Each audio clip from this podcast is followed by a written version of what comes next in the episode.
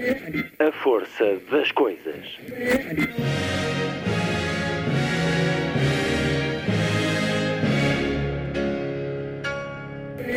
Welcome to the 109th last night of the proms.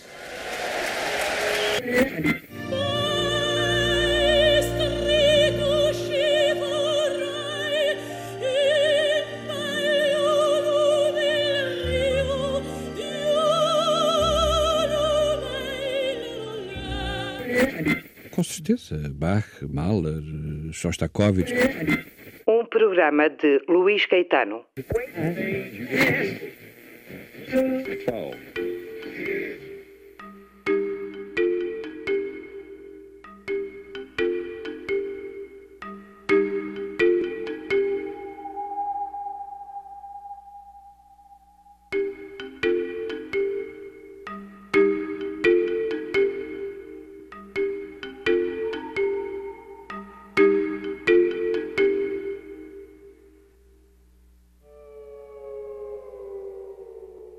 Emissão de hoje, vamos a dois festivais literários, de entre os vários, que aconteceram nas últimas semanas. Na primeira hora, o Literatura em Viagem de Matosinhos, na 16 edição.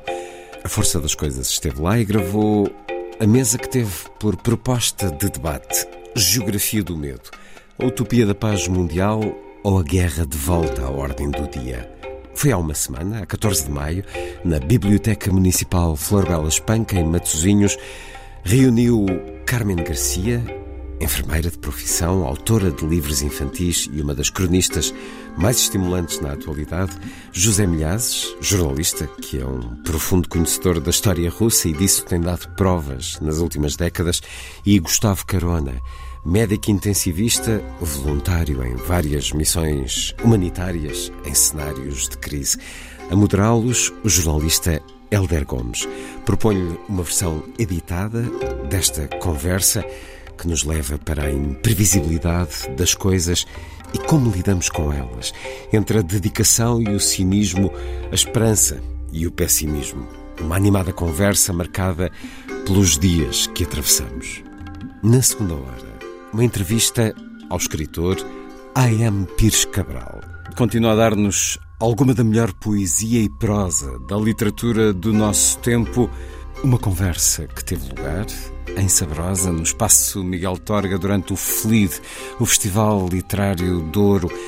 Vamos escutar alguma da poesia do último livro de A.M. Pires Cabral, Caderneta de Lembranças, poemas que nascem de um turbulento magma uma obra cujo percurso tem tido grande reconhecimento. Ainda há poucos meses lhe foi atribuído o prémio literário João de Deus, sublinhando o júri a voz consolidada, com registro poético próprio, crítica, simultaneamente autoirónica, poemas que ecoam de forma melancólica, mas não menos esperançosa, a sabedoria que vem da inútil idade e a corajosa resistência ao espírito do tempo e ao pensamento dominante, com exímio rigor na composição e na harmonia entre som e sentido, cruzam-se memória e escrita, vida e morte, o local e o universal. A.M. Pires Cabral, que, assumindo-se escritor, ama as paisagens e as cores da terra, procurando reconstituí-las em aguarelas. Vamos também conversar sobre isso A.M. Pires Cabral, em entrevista, na segunda hora. Os principais encontros à volta dos livros no nosso país vão mais longe, através da rádio, neste programa. E como sempre, a terminar o Lilliput, o pequeno grande mundo dos livros para os mais novos, aqui percorrido por Sandy Gageiro. Sábado, 21 de maio. Muito boa tarde, esta é a força das coisas.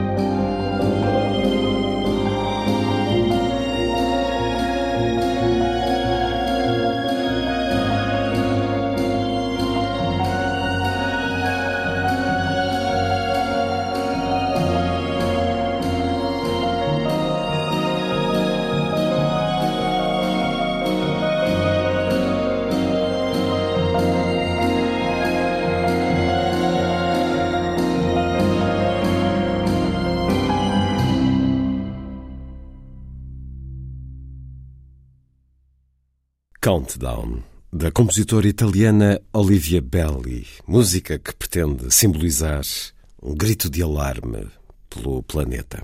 A seguir, a gravação da conversa que aconteceu há uma semana na Biblioteca Municipal Flor Bela Espanca, em Matosinhos, no Literatura em Viagem, Hugo Gomes, a conduzir o debate entre Carmen Garcia, José Milhazes e Gustavo Carona.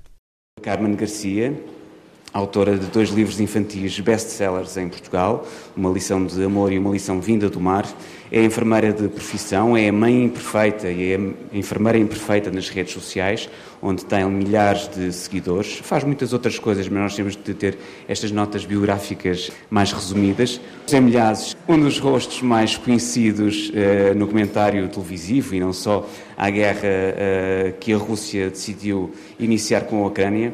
É doutorado em História pela Faculdade de Letras da Universidade do Porto, licenciado em História da Rússia em Moscou, tem uma vasta obra publicada dedicada sobretudo à Rússia, de resto, a mais breve História da Rússia saiu já este ano, e no meu extremo oposto, o Gustavo Carona, médico anestesista e intensivista no Hospital de Matosinhos, aqui mesmo ao lado, eh, desde 2009 dedica-se a missões humanitárias e, através da escrita, tenta dar voz às vidas que já lhe passaram pelas mãos e são disso exemplos livros Mil e Uma Cartas para Mossul e O Mundo Precisa de Saber. Carmen, não me querendo alongar na pandemia, mas sendo mãe de dois filhos, eu sei que estes dois anos de vida atribulada da pandemia, eh, a vários níveis, eh, foram um dos motivos porque não estás agora, de certa forma, a consentir que a guerra que segue em direto aqui ao lado, apesar de tudo, nas fronteiras uh, extremas da Europa, não estás, não estás exatamente a consentir que essa guerra entre em tua casa. Boa tarde a todos. Boa tarde Obrigada também. pelo convite, é um prazer estar aqui. Uh, não, não estou a consentir e não sei se, do ponto de vista da psicologia, eu estou a fazer ou não de forma correta, mas eu sou mãe de dois rapazes, uh, um com três anos, chamado João, outro com cinco, chamado Pedro, que viveram uma grande parte da, da, curta vida deles não é, com medo, uh, porque a pandemia os empurrou para essa situação. O, o meu filho João, uh, desde que entrou no, na creche, viu pela primeira vez o rosto da educadora a semana passada e, e portanto, são duas crianças que estão habituadas ou que durante dois anos viveram com medo, com, com demasiado medo. E eu decidi não permitir agora que o medo da pandemia, que as máscaras caíram, a gente não sabe o que é que vai acontecer, não é? as coisas não estão a melhorar, uh, mas eu decidi não permitir que, um, que esta guerra fosse mais o medo. E, portanto, enquanto eu conseguir, eu vou escondendo deles o que se passa. Eles não, não te, eu tenho desligado sempre a televisão à hora das refeições. Combinei com o pai deles, uh, eu, não vivo com o pai dos meus filhos, mas uh, combinámos, cada um em sua casa, fazer o mesmo. Eles não sabem que, que existe uma guerra sabem que receberam um menino no colégio, um menino ucraniano, primo de, outro, de outra criança que já andava no colégio, sabem que veio de uma situação difícil, mas guerra propriamente em si não sabem. Tanto que há um, não sei, mas já quase há dois meses, mais no início da guerra, eh, nós estávamos no consultório da pediatra e alguém achou que um ótimo canal em dia de consultas de pediatria era um canal de notícias. Um canal de notícias era o canal indicado para passar na sala de espera. E estavam a filmar o despejo de corpos para uma vala comum, portanto. E, e o João estava assim desconfiado a olhar para aquilo e disse: Oh mãe, o que é que está a acontecer ali naquela televisão? E eu pensei: Tu queres ver que vou ter de dizer alguma coisa? Mas, e é um bocadinho, parece horrível pelo menos dizer isto, mas o Pedro disse: Então não vejo que estão a despejar o lixo, João? E eu, por mais horrível que isto possa parecer, eu deixei ficar. E portanto, aquelas duas crianças não os meus filhos não sabem que tem uma guerra às portas da Europa, porque depois de tanto medo e de tão mal que eles já passaram estes últimos dois anos, eu faço questão que eles não saibam. Uhum. Tu fazes parte de alguns grupos de mães, essa, ou, ou de um, não sei, eh, mas sei que, que és muito ativa nesses grupos.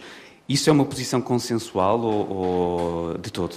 Eh, de todo. Há muitas mães que preferem, mas eh, atenção, eu acho que é legítimo. Claro, claro. Acho que cada mãe conhece os seus próprios filhos, mas eu pessoalmente, enquanto mãe, enquanto enfermeira, eu temo muito pela saúde mental da geração dos meus filhos, da geração destas crianças, que vivem uma parte importante da infância com medo de um vírus. Portanto, na minha casa diz coronavírus e aquilo, os dois miúdos. Eu tenho os meus pais infectados neste momento e, e quando eu disse que o avô estava infectado, eles desataram os dois a chorar. Portanto, aquilo para eles é uma coisa. E, E eu temo verdadeiramente pelas consequências que esta infância, com tantos medos uns atrás dos outros, vai ter. Nós sabemos que Portugal é um dos países onde mais medicação, mais ansiolíticos são tomados. Uh, e eu não sei o que é que vai ser para a frente. Se nós já somos uma geração com tantos problemas de ansiedade, eu imagino que será a geração destas crianças que efetivamente cresceram ou estão a crescer, estão a viver anos que são extremamente importantes na definição do caráter, da personalidade, debaixo deste medo. E há muitas mães que optam por contar, por falar abertamente, eu acho que é perfeitamente respeitável, perfeitamente legítimo, só não é a minha posição. Muito bem. Uh, José Milhazes, camarada, eu digo até camarada em duas, nas duas acessões do termo, uh, de profissão. Diz só numa. Exato, é de profissão então. Muito bem. O descritivo desta sessão é justamente a utopia da paz mundial ou a guerra de volta à ordem do dia. Estás entre aqueles que defendem que a paz não passa de um intervalo entre guerras. Vamos continuar a repetir erros do passado na construção perigosa, necessariamente, do presente e do futuro? Eu, neste sentido, sou muito pessimista. Uhum. E eu acho que, sendo católico, um bocado com dificuldade, às vezes, em acreditar em Deus. E eu acho que Deus cometeu um erro muito grande quando criou o mundo. Foi dar inteligência aos humanos.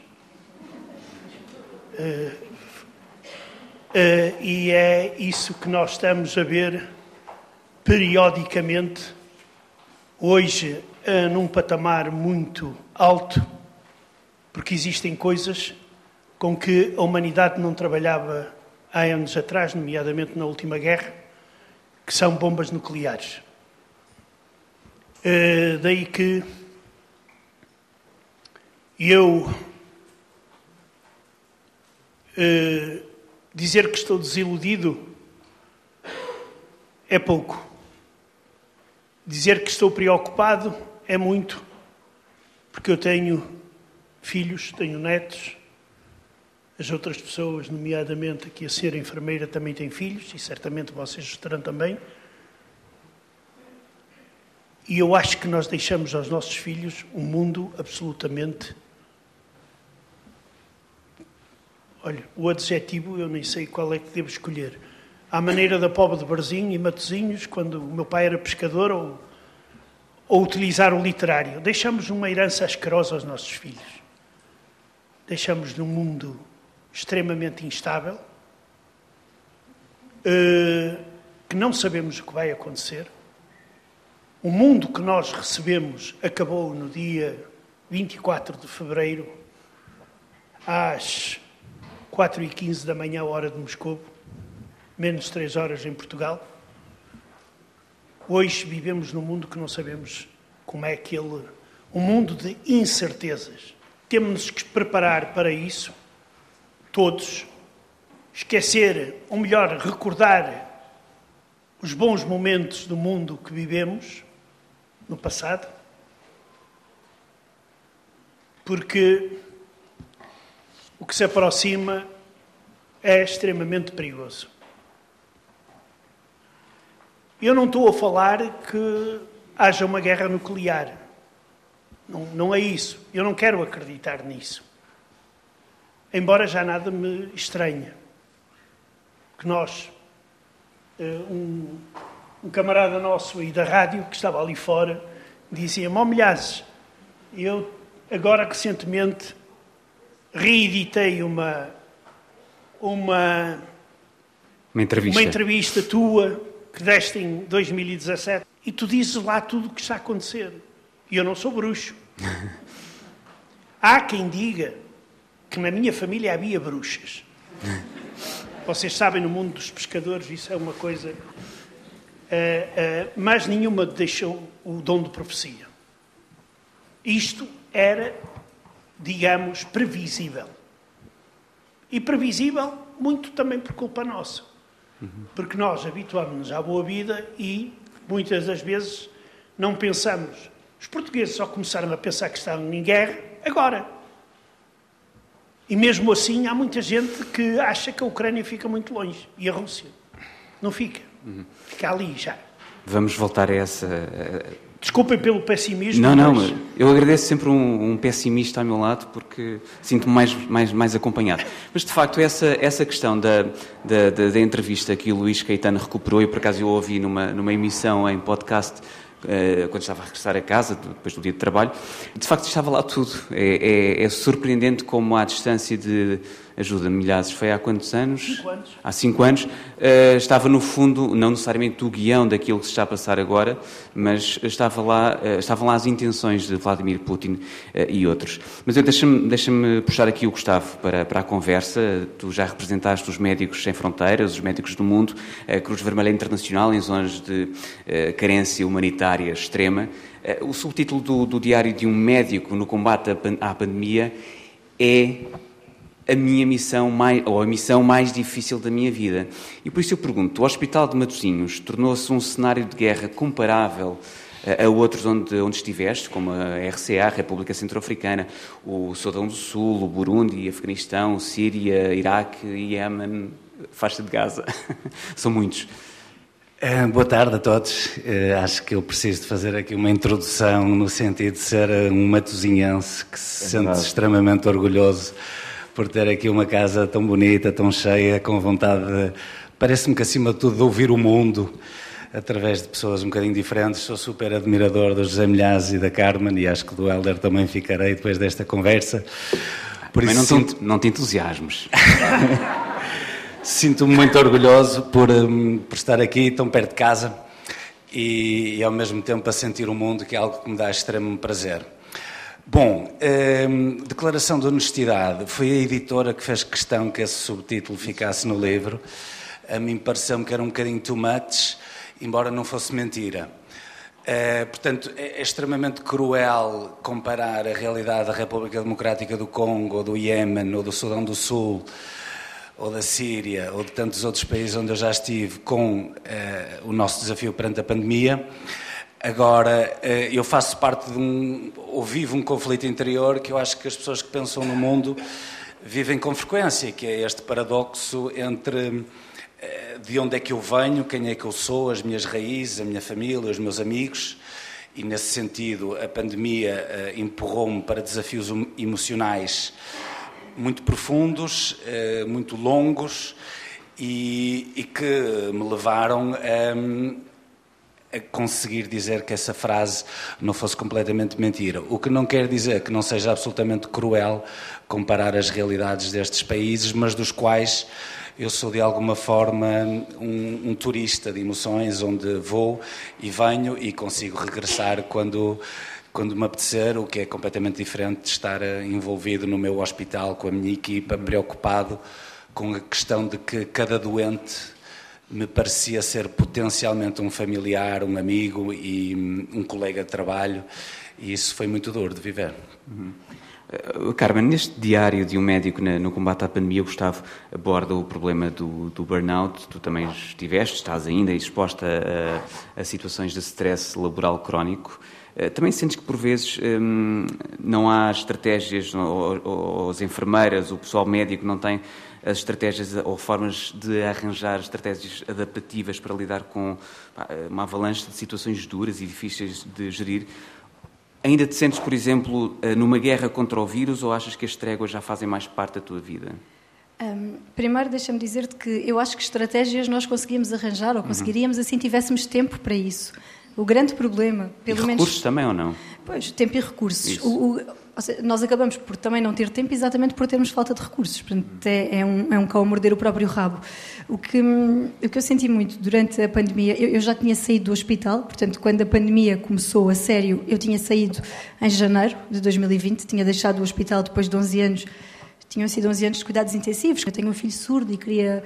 Ele, o Pedro tinha feito o implante coclear e eu precisava de sair para conseguir dar um acompanhamento diferente.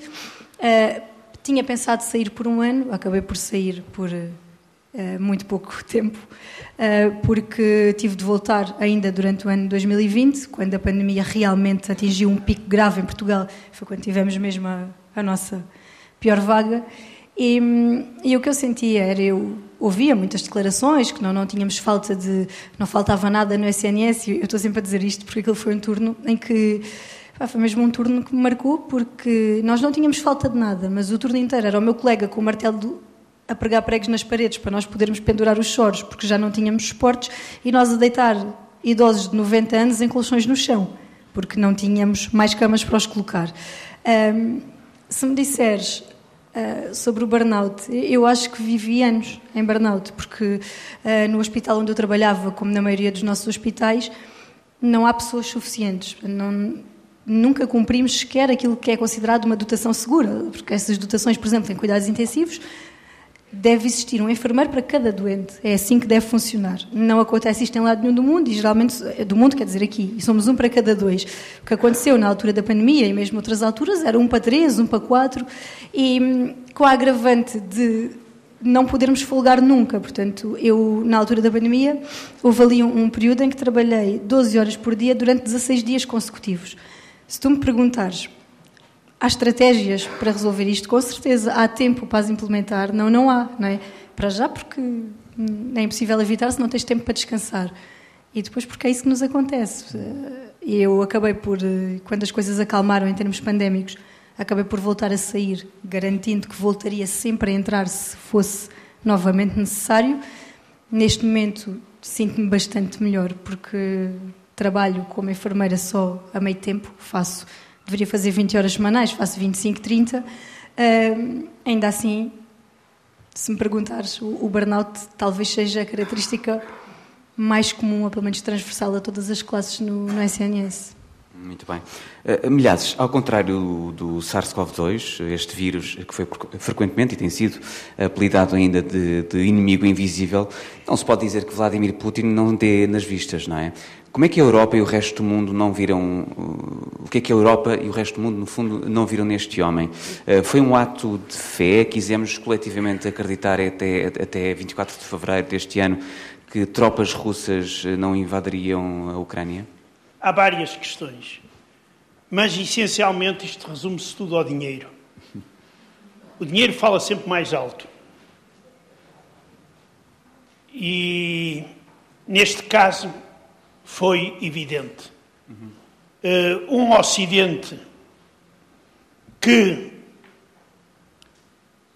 vai tolerando coisas que não deve tolerar, ou seja, com a tal política de dupla, uns podem e outros não podem, desde que as coisas corram bem para o Ocidente. Quer dizer, o facto de nós estarmos nesta situação, claro que tem um culpado, chama-se Putin, e aquela camarilha que dirige a Rússia, que é uma cambada de crápulas, ladrões, etc, etc, etc. Mas depois também temos nós as nossas culpas. Quer dizer, eu posso dizer, não, ó pai, eu não, tinha, eu não tive culpa nenhuma. Mas os nossos dirigentes, que nós escolhemos, tiveram. Uhum. Tiveram, por exemplo, eh, porque aqui há um problema muito importante neste conflito. Alguns dizem, ah, e tal, eh, você pinta tudo a preto e branco, e isto não é uma guerra entre uma ditadura e democracias. E eu volto a dizer: é. É. E Putin sabe que é assim e sabe utilizar isso muito bem. Na Rússia, quem pia, leva. Nas democracias, de 4 em 4 anos, boas ou más, mas os dirigentes podem ser substituídos. Aí não há dúvida. Daí que os dirigentes que não querem ser substituídos tentam muitas vezes ir ao encontro de coisas em que não deveriam ir. Além das promessas que fazem de mirabolantes às vezes, há também estas o, tipo de cedências que se faz. Porque aquilo que aconteceu na Rússia de, de, de Putin eh, eu queria lembrar que na Chechênia ele bombardeou aquilo tudo, matou centenas de milhares de pessoas, a Europa fez de conta que não viu nada. Quer dizer, piava um bocado e não sei quanto, mas. Depois, 2008, é a invasão da. da... Geórgia. Geórgia.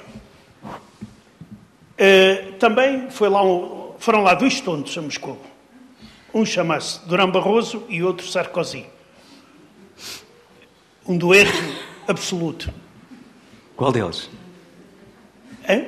Ah, os dois, os um dois? dueto. Ah, um dueto. Um dueto. Eu percebi doente. Ah, não, não, um dueto. O du, du, bem, doente não sei porque isso é com os médicos, não é comigo. Eu não sou médico. Exato. Por isso não me perguntem, o Putin vai morrer ou não. Exato. Eu, eu digo-vos que vai morrer. Agora, quando, não sei, isso é com os médicos. Vamos todos, não é? No fundo. Exato, exato. Então, Mas isto um dueto, para dizer um fantástico. isto para dizer uma coisa, que eles foram a Moscou, assinaram, ou melhor, serviram de intermediários a um acordo entre a Rússia e a Geórgia, impuseram-no à Geórgia. Extremamente, digamos, a, a, difícil para a Geórgia. E esqueceram-se. Depois veio a Crimeia, fez um bocadinho de barulho, esqueceram-se. Agora, finalmente acordaram. Mas, quando acordaram, viu-se que não tinha sido feito uma grande parte do trabalho que poderia ter sido, nomeadamente no campo dos combustíveis. A culpa aqui é da Europa, da União Europeia. E, nomeadamente, da, da, da Alemanha, que se pôs a jeito, como se costuma dizer. E porquê? Porque o que é preciso é dinheirinho que venha. Nós vendemos carros de luxo, tudo o que seja, os alemães. Em troca recebemos gás, isto vai ser sempre assim. E o que é que aconteceu? Puseram-se completamente, ou quase completamente dependentes da Rússia nesse campo. Isso não se pode fazer nunca. Porque se nós tivéssemos olhado com atenção para a política de Putin, dizíamos: este homem não é de confiança. Além disso, isto já está tudo escrito na história. A história repete-se. Só que os políticos, não sei se são bons alunos da história, ou são, esquecem-se rapidamente. O que está a acontecer agora aconteceu na Segunda Guerra Mundial. Hum. O Hitler era uma pessoa sensata para, para toda a gente, exceto para um, para um chato de um homem, que era o Churchill, que andava sempre lá, blá, blá, blá, blá, blá, e chamavam-lhe isto, chamavam aquilo. Milhares, milhares, deixa-me só interromper-te, porque Sim. eu gostaria de uh, Sim. Uh, Sim, voltar ela... a esse ponto uh, relativamente aos paralelismos com, com a história e figuras históricas. Mas deixa-me ir ali ao Gustavo, porque O Mundo Precisa de Saber é um livro que é, na verdade, um, um apelo em forma de livro. Como é que tu reages quando lês ou ouves a indignação de pessoas que apontam o dedo a quem se comove muito com a guerra na Ucrânia, esquecendo todos os outros conflitos? Isso acontece muito. Nas redes sociais isso é, parece fogo na pradaria. É, pois, eh, na medicina e na vida tudo depende da dose. E, e realmente eh, isso tem um nome. A nossa reação assimétrica uhum. chama-se racismo. Nós somos racistas. Nós não conseguimos ver as pessoas com a mesma profundidade se falarem uma língua que nós entendemos, se tiverem uma cor de pele com a qual nós nos identificamos e, e obviamente que a proximidade geográfica também uh, tem o seu papel. Ehm, eu costumo dizer que há três tipos de, refugiados, uma categoria inventada há muito pouco tempo por mim, que é os ucranianos, que ainda bem que estão a ser recebidos de braços abertos, aqueles que tentam, mas poucos conseguem, sírios, iraquianos, afegãos, e aqueles que nem sequer lhes é dada uma oportunidade, quer porque não têm dinheiro ou porque estão geograficamente impossibilitados de tentar ultrapassar as suas fronteiras, Iémen, Congo, República Centro-Africana, Somália, Nigéria, Etiópia, agora um conflito terrível. Eh, portanto, nós temos eh, ainda, e eu acho que tudo se resume a isso, eu concordo com o José Milhazes quando diz que a ganância, a luta pelo dinheiro, pelo poder é o cerne de todos os problemas e imediatamente ao lado o nosso egoísmo crónico e a nossa incapacidade de nos vermos com um sentido de comunidade um bocadinho mais abrangente do que ser português, do que ser europeu. Portanto, a grande conquista que está em causa é a da cidadania mundial que será certamente um caminho muito longo e muito difícil de percorrer, mas que tem que ser percorrido, porque nós ainda não conseguimos ultrapassar eh, esta, esta barreira de que o nosso conforto eh, é capaz de ultrapassar qualquer mágoa e qualquer sofrimento em qualquer parte do mundo. Um, não tendo, obviamente, a profundidade daqui deste meu ilustre colega ao lado, eu arrisco-me a dizer que a Ucrânia não está no top 30, top 40 dos dramas humanitários do momento. Está assim do ponto de vista geopolítico. É? Estamos perante duas eh, potências nucleares que estão cara a cara. Agora, em termos de sofrimento de seres humanos, o facto de nós estarmos mais preocupados com a Ucrânia do que estarmos com outras pessoas noutros locais do planeta, traduz em xenofobia, racismo, distanciamento, que lá está, nós somos feitos de afetos, de conexões, portanto há coisas que, que explicam esta, esta nossa dualidade de, de, olhares perante o mundo. Mas esta conquista que tem que ser feita eh, vai ser demorada, mas eh, é importante que realmente as pessoas percebam que há muitas barreiras eh, invisíveis que têm que ser quebradas.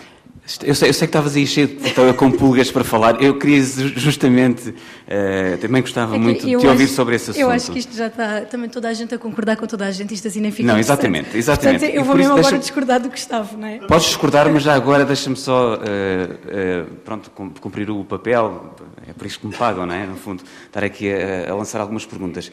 Um, e, quer dizer, mais natural, e é decorrente daquilo que o Gustavo diz, é, é mesmo uma questão de xenofobia ou, ou, ou, não é até natural este interesse seletivo por um determinado conflito? No limite não terá de ser assim, caso contrário estaríamos sempre, ou andávamos sempre em sobressalto, porque eh, se formos elencar, se tivermos um top 30 ou um top 100 dos conflitos no mundo, Dramas até... humanitários, nem iria sim, sim, claro, claro. Sofrimento claro. humano, certo, pessoas certo. que estão a chorar lágrimas que não deveriam ter sim, que chorar. Certo. É disso que se trata. Pronto. É...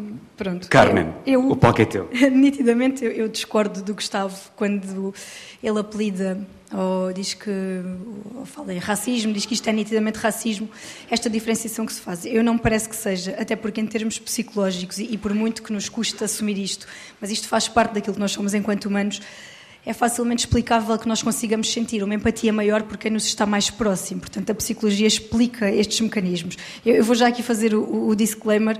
Um, eu sou madrinha Unicef de dois meninos sírios desde 2016, portanto, eu nunca senti que não me preocupasse o suficiente com outros dramas, outros refugiados ou, ou alguma coisa do género. O que não me parece é justo, uh, até porque existe uma coisa chamada agenda mediática, que quer nós queiramos, quer não, tem interferência uh, na forma como nós construímos as nossas percepções e, e tudo isso. Nós estamos há dois meses a ser dominados por uma agenda mediática que nos mostra todos os dias o terror que se vive na Ucrânia.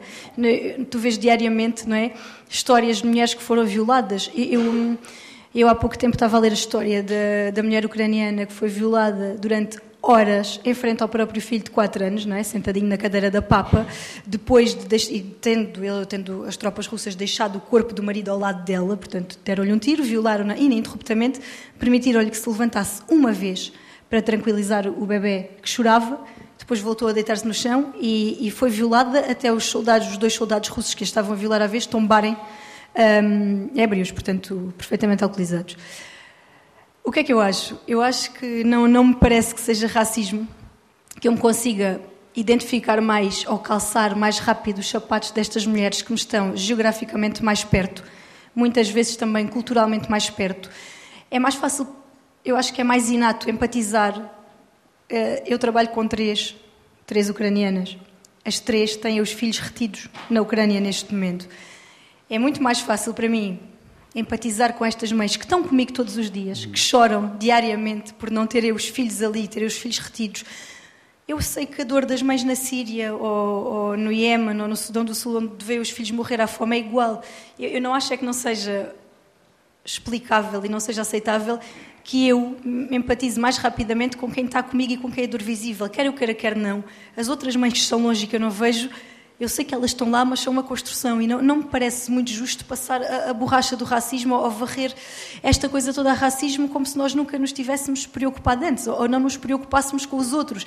Eu acho sim que nos preocupamos, mas não me choca que haja esta maior empatia neste momento específico para com este Oh, Carmen, desculpa, a Polónia tinha pessoas a morrer à fome na floresta, que eram essencialmente sírios e iraquianos, e neste momento abriu a porta a 3 milhões de ucranianos. Se isto não é uma diferenciação clara de como tratar seres claro. humanos, oh, é, é, é, impossível contornar esta realidade.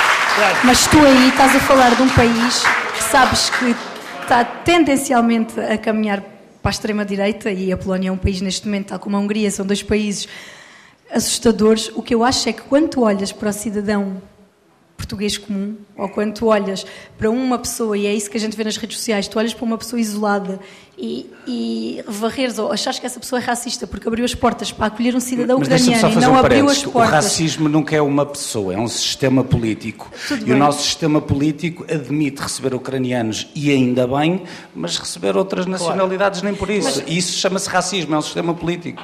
Eu não, eu aí eu acho que tu podes considerar o sistema racista, mas não continuo a achar que o saco não nos engloba a todos. Quando nós dizemos, ah, porque aquela pessoa abriu a porta para receber o refugiado ucraniano e não abriu para outro qualquer. Eu não me parece que o racismo seja, não me parece que assente exatamente aí. Eu Deixa- acho que tem muito a ver com esta questão da. Pois, em relação aos ucranianos, a posição ainda vai no adro.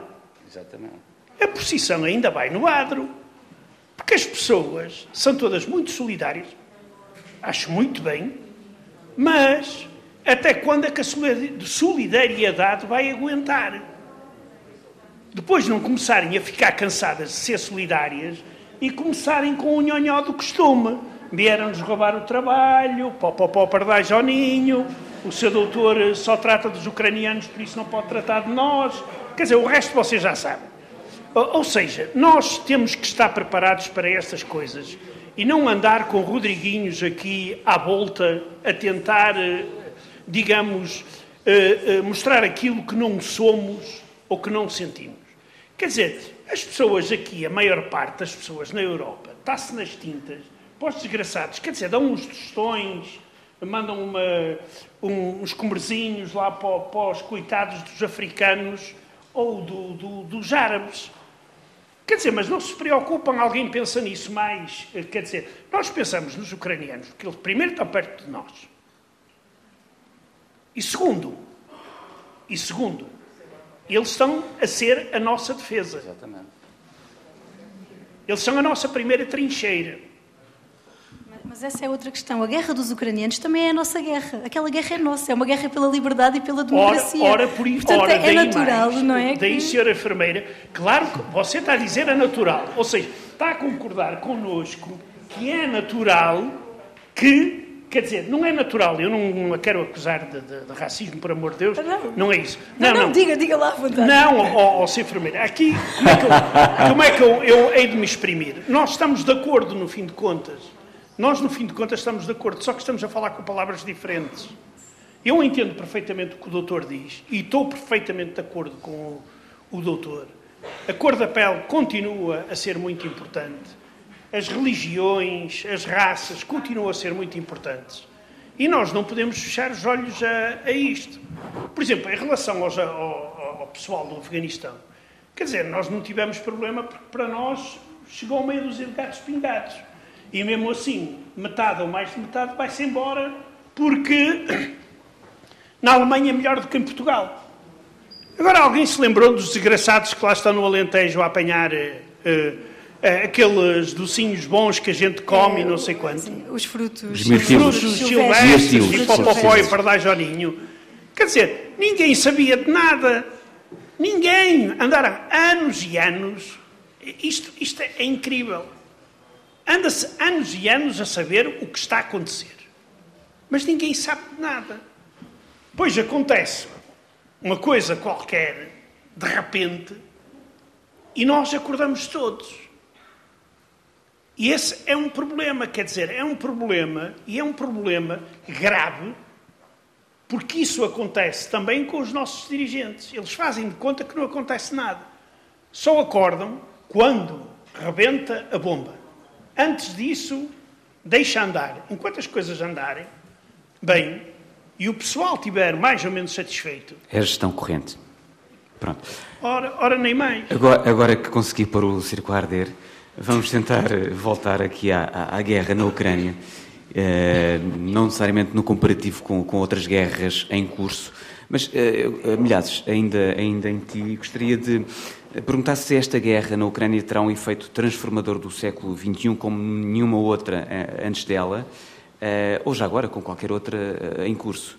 E em que sentido? Fala-se numa nova corrida ao armamento, uma, outra vez a lógica das, das esferas de influência da Guerra Fria, a redefinição de fronteiras, a reconfiguração de alianças, alianças políticas e militares, tanto da parte da União Europeia como da NATO.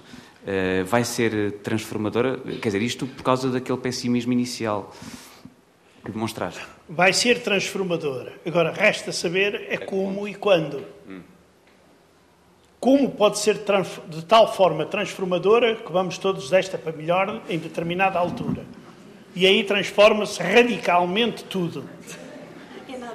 É, metem-se a, a, lançar bombas uns contra os outros e passado uns dias... É só baratas. Uh, pronto, passado uns dias, nem dá para ter saudades da, da, do peixinho que a gente comeu ontem à noite. Vai tudo. O mundo desintegra-se, acabou. Poder-me-ão dizer, ah, ninguém é louco a esse ponto. E eu quero acreditar. Quero acreditar. Agora, que isto se vai transformar, tudo vai. Agora, há muitas incertezas. Por exemplo, o que é que vai ser feito da ONU? A ONU não funciona. Já se viu que aquilo que não serve para nada. Teve um papel uh, muito importante depois da Segunda Guerra Mundial, mas tal como a Sociedade das Nações, acabou. Quer dizer, faz, em termos humanitários, faz alguma coisa. Talvez uma das razões porque acabou de certa forma é que funciona justamente da mesma forma que funcionava quando se iniciou. Eh, mas, mas ainda não... com as mesmas. Uh... Funciona do ponto de vista humanitário, mas não funciona do ponto de vista da solução Sim. desses problemas humanitários. Sim. Ou seja, apenas mandam sacos de arroz quando a ONU deveria servir era para permitir que aquela gente trabalhasse e, e vivesse em paz e não andasse em guerra e, e cultivassem os campos, etc, etc.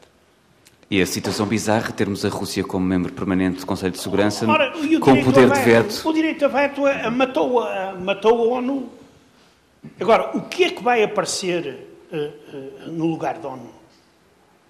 Por exemplo, o, o, o, a Rússia, neste momento, está a mostrar que, em termos militares, aquilo é um grande bluff.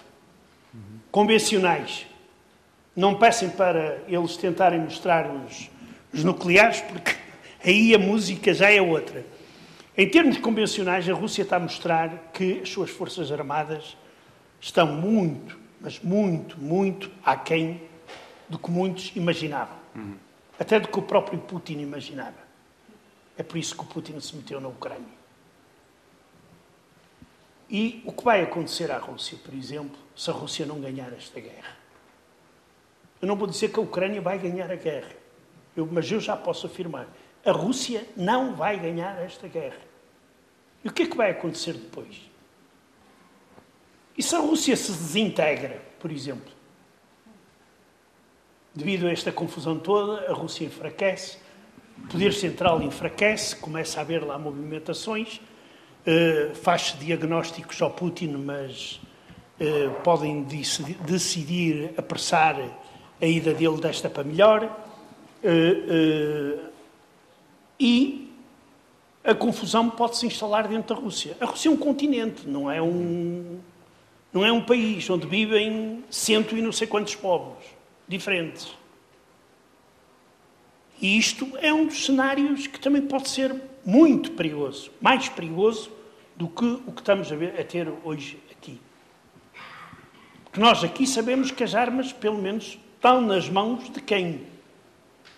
Não sabemos se eles as vão utilizar ou não. Eu acho que não, mas. Uh, e isto aqui torna o futuro, e é isso que me preocupa muito, muito indefinido porque nós não sabemos o que vai acontecer amanhã. Como é que se vão reorganizar uh, uh, as coisas? A Rússia vai ser cercada pelo muro e isolada?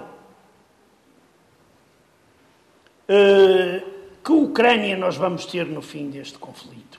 Uhum. Muito, são enormes, Muito, uma quantidade Muitas interrogações. E depois desta dose extra de, de pessimismo, uh, Gustavo Carona, a guerra, mas também a pandemia, são situações propícias à propagação de, de narrativas de terror, de medo, umas vezes justificadamente, outras nem tanto. Alguém que se dedica ao cuidado do outro de uma forma tão intensa, tal como, como a Carmen, uh, consegues discernir bem entre uma visão catastrofista e outra, eventualmente, mais próxima da realidade e não necessariamente do Armagedão? É uma excelente pergunta. Eu confesso que penso muito sobre comunicação, não quer dizer que sejam pensamentos minimamente úteis para partilhar com as pessoas, mas ainda assim vou arriscar. Eh, nós, quando estamos a falar para, imagine-se, 10 milhões de pessoas, uhum. estamos a falar com pessoas que ficam, lá está, extremamente preocupadas por ouvir a palavra coronavírus, como a Carmen relatou e bem a experiência das, das crianças, que é muito importante, e estamos a falar de pessoas que estão completamente indiferentes ao facto de haver uma guerra com contornos, não é, de agitação política mundial. Portanto, como é que se consegue falar para grupos diferentes de pessoas, não é? Aquela coisa de entrar num café e estar a dar CMTV com corpos despedaçados e as pessoas a tomarem eh, uma torrada e uma meia de leite, isto incomoda. Mas a mim incomoda-me mais que as pessoas não queiram ver. Portanto, eh, se calhar a vida levou-me a querer que as pessoas vejam a realidade nua e crua porque eu tenho muita pena do sofrimento psicológico de crianças e adolescentes aqui que vivem nas nossas casas, mas confesso que tenho mais pena dos ucranianos. E, e é nessa medida que eu acho que é muito importante as pessoas verem o que está a acontecer. É, claro que há uma dimensão de uma brutalidade que se calhar é, não está é, ao alcance de todas as pessoas e, e, eu tenho a noção que criei uma carapaça emocional que me permite ter uh, uma capacidade de choque que não é muito comum. Agora, se calhar para contrabalançar aqui algum do, do pessimismo, vou, vou, tentar dizer coisas mais alegres. O mundo está melhor. Uh, mesmo a violência, claro que estes dados não contemplam ainda aquilo que está acontecendo na Ucrânia, mas a violência por conflitos armados, seja ela uma violência militar, seja urbana, tem vindo a diminuir de uma forma muito consistente ao longo do século XX e no início do século XXI mortalidade infantil está melhor, a mortalidade periparto está melhor, as pessoas cada vez têm mais confortos, cada vez há mais acesso aos cuidados de saúde, cada vez a percentagem de meninas que não vai à escola no mundo inteiro é menor. Portanto, nós temos sérios indicadores eh, de que nos, a mim me faz acreditar que a humanidade tem dado passos muito sólidos eh, numa, numa construção mais harmoniosa. Agora, o que eu ainda tenho muita dificuldade a envisager, em visionar, não sei como é que isto se diz, peço, peço desculpa, a imaginar, prever, é como é que nós vamos saber jogar em equipa. Hum. E, e, acreditando que o maior desafio dos próximos tempos são as alterações climáticas, se nós não nos entendemos para parar uma guerra no Iêmen, que seria mais ou menos fácil, era só falar com a Arábia Saudita e com o Irão, se nós não nos entendemos com muito mais dificuldade, não é, para parar este maluquinho do Putin, como é que nós não conseguimos perceber que tudo isto não é são passos em direção ao abismo, simplesmente porque nós não conseguimos jogar em equipa. Uhum. E, e, o desinteresse pelo um pensamento comum, o nosso umbigocentrismo leva-nos à autodestruição do todo. E eu acho que esse é o grande desafio dos próximos tempos, é que a ONU volte a servir para alguma coisa que será sempre o meu sonho haver uma polícia do mundo, uma segurança do mundo, uma justiça do mundo, mas parece que nos estamos a afastar um bocadinho dessa realidade. Oh, oh Helder, aqui há uma coisa. Por exemplo, eu, quando o senhor Guterres decidiu, o senhor engenheiro António Guterres, decidiu ir à Rússia, eu fui daqueles que disse: Você vai tarde e a más horas e não devia e tenha vergonha e não sei quanto, etc. Por aí fora. Ele salvou umas centenas de pessoas. Eu cheguei à SIC e, em direto, pedi desculpa ao engenheiro António Guterres. Se ele tivesse salvo uma pessoa, eu pedia-lhe desculpa na mesma. Que é para a gente também não pensar que acontece. Milagres. Eu achei que ele fez um milagre. Porque eu não esperava que a Rússia acabasse por ceder, pelo menos. Nos Exatamente. Uh, mas conseguiu. É um pequeno passo, mas muito importante. Por isso, quer dizer, nem tudo está perdido. Eu não estou a dizer agora que a humanidade está condenada. Porque nós ainda temos pessoas muito sensatas entre nós. E penso que a plateia aqui, na esmagadora maioria, até 100%, eh, são pessoas sensatas. Só que, o pro- só que A maior dúvida está deste lado. Está tudo a discordar, caramba. Está, aqui, está tudo a discordar. Foi, está a ver? Está a ver? Olha, pronto, olha, desculpem lá, mas. eh, mas isto às vezes, é, ó, ó, ó, doutor, eh, Vamos deixar entrar a Carmen também. sim, eu deixo só entrar. É que é uma coisa. é, é, eu É deixo já já, entrar. já eu somos deixo três, três homens por uma mulher, Exato. já é eu, eu- desequilibrado. eu só queria dizer uma coisa. É que a história não tem leis que rejam a história, como dizem determinados ideólogos marxistas-leninistas. Não há leis. Na história há circunstâncias. Há coisas inesperadas que mudam tudo. Por exemplo, nós temos um paranoico no Kremlin, mudou tudo. Mudou. Não há nenhuma regra histórica que, digamos, condenasse a humanidade a ter o Putin. Aconteceu aquela situação de ele estar à frente da Rússia e nós estarmos a ter os problemas todos que estamos a ter. Isto é, é muito importante porque nós muitas vezes estamos, julgamos que está tudo direitinho e certinho e depois de repente, barre, e acontece uma coisa que destrói completamente eh, o nosso dia a dia, a nossa maneira de pensar, ou abala. E é, é para estas situações que penso eu que nós muitas das vezes devemos estar preparados, principalmente agora, neste mundo de, de digamos, imprevisível. Senhora enfermeira, tem toda a palavra. Esse, eh, sem prejuízo de quereres comentar eventualmente aquilo que se, que se disse nos últimos minutos, ehm, eu gostava de perguntar, não sei se foste tu que, eu tenho memória de peixe, de aquário, mas eh, não sei se foste tu que, que falou eh, que- que, em- em bolhas, foste? Falou-se aqui de bolhas, acho eu. Não, não, não. Está bolhas- na altura de Fátima, da, da caminhada para o santuário. Bolhas mediáticas, enfim, se calhar foi na minha cabeça.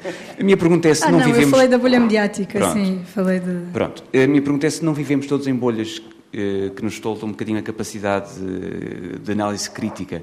Isto é, a, a- bolha profissional sucede-se muitas vezes, ou às vezes essa, essa bolha profissional concorre com a bolha das redes sociais, com a bolha mediática, tu tens uma presença muito ativa eh, nas redes sociais, e, e depois as circunstâncias eh, obrigam-nos mesmo a, ver, a viver em estado permanente de medo, ou apesar de tudo o discurso de medo é excessivamente banalizado. O que é que faz uma mãe que sem pudor assume as suas imperfeições? Olha, em primeiro deixa-me só dizer que é só para eu também dar aqui um bocadinho de pessimismo, se me for permitido, assim equilibramos. O Ah, clube dos pessimistas. nós esquecemos muitas vezes de, de falar noutra situação que tu sabes, porque trabalhamos juntos, que para mim Afeganistão. Afeganistão e, e aquilo que está a acontecer no Afeganistão neste momento, que é perfeitamente inaceitável, e, e já que estamos a falar disso e que estamos a falar do medo e, e da guerra, né, os talibã retomaram, retomaram o poder. Algumas pessoas tiveram alguma esperança que efetivamente viessem com uma interpretação da Sharia um bocadinho menos restritiva, mas desde que os talibã voltaram ao poder, o que aconteceu no Afeganistão foi que as meninas já deixaram de poder frequentar o ensino secundário, já deixaram de poder tirar a carta, já deixaram de voar sem autorização expressa dos maridos e a semana passada voltou eh, a imposição legal da utilização de burca, sendo que qualquer mulher que seja encontrada na rua sem a burca corre o risco de ver o pai, o marido ou o parente do sexo masculino mais próximo preso ou perder o emprego se trabalhar para o Estado. E o, pior disto tudo é que na mesma, no mesmo comunicado, no mesmo decreto, onde voltaram a, a instituir a burca e a proibir que as mulheres saíssem à rua de cara descoberta, apesar da maioria das mulheres lá usar o hijab e, portanto, já usar o cabelo tapado, muitas delas tinham a cara descoberto. E o que acontece de mais assustador é que nesse mesmo decreto eles escrevem que inclusivamente aconselham as mulheres a não saírem à rua caso não tenham um motivo de força maior para o fazer. Portanto, a gente já percebeu que o passo seguinte vai ser impedir as mulheres de sair de casa. E já que falamos em guerras e em medo, tu sabes que este para mim é um dos casos que eu não vou largar. Uh, é o que se está a passar com, com estas meninas do Afeganistão. E sendo eu a única mulher aqui no painel, não fazia sentido não, não falar disto, porque se o mundo está melhor em muitas coisas, como disse o Gustavo, também tem piorado noutras tantas, e ser mulher continua a ser, em termos de direitos humanos, mais difícil do que ser homem. E, e continua, o mundo continua a ser mais perigoso para uma mulher do que, do que para os homens. Esta situação no, Afeganistão é uma, é uma prova cabal disso. Em relação ao, às bolhas que tu perguntaste, eu acho que a nossa percepção está sempre condicionada, não é? Está condicionada por aquilo que nós somos, pela nossa forma de ver as coisas, pela, pela mundividência que temos. Não, não há como, não é? Ninguém tem Acho que nenhum de nós terá a validade de dizer que tem uma percepção completamente limpa ou neutra. Isso não, não acontece. Nós, nós somos humanos, estamos inquinados à partida por várias coisas. Eu assumir que tenho medo, eu, eu, a parte boa, e vai, esta é a minha mensagem positiva, é que eu, eu tenho sempre muita esperança. E acho que é isso que, que, me tem feito manter sempre a felicidade e a sanidade. É, eu tenho sempre alguma esperança que as coisas neste caso que resolvam ser o Putin carregar no botão e rebentar 5.500 ogivas nucleares aqui para cima, não é? Tenho sempre esperança que as coisas acabem por se resolver pelo lado bom. Que as ogivas não funcionem no lugar Por exemplo, eu com o botão encrave, imagina. Ele é surto, vai carregar no botão, o botão encrava. Pronto, a gente Afinal que... são confetes, não é? Sim, exato. Aquilo afinal, sei lá, temos que manter uma esperança em qualquer coisa boa, mas, mas também tenho muito medo. Tenho medo, eu gosto muito eu vou dizer outra coisa que, que se calhar vai ser mal entendida, mas o momento do dia em que eu mais gosto dos meus filhos é quando eles estão a dormir, quando eles adormecem, quando eles ficam ali super tranquilos, tão perfumados, cheiram tão bem, estão tão sossegadinhos, eu não sei, dá sempre aquele orgulho materno, não é? Assim, de leoa, a gente olhar para eles, ai. Mas eu, há um, há um bom tempo que eu não consigo olhar para eles sem, sem sentir esse medo. Uh, aquilo que, que, foi dito há bocadinho do, do raio do mundo é que eu lhes estou a deixar, em que mundo é que eu os vi meter.